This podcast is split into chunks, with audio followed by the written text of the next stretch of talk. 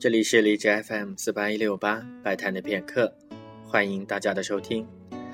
在今天的节目当中，将为大家播放的是柴可夫斯基第五交响曲的第四乐章。前面我们提到过，柴可夫斯基的这部交响曲是一部从悲剧走向胜利的交响曲。虽然他本人认为这个第四乐章写的并不够好，甚至有一些粗糙，但这些都并不影响这个曲子受欢迎的程度。第四乐章的展开部分很有气势，里面的中段也充满着矛盾与冲突，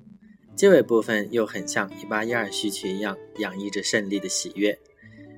也许是因为这些特质，这部交响曲在二次世界大战当中很受欢迎，产生了很多次演出，也有很多的录音。关于第五交响曲最有名的事件，发生在一九一四年的列宁格勒之围。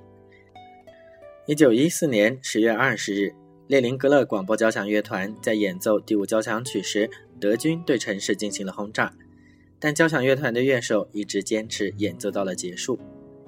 下面就请大家一起来听柴可夫斯基第五交响曲的第四乐章。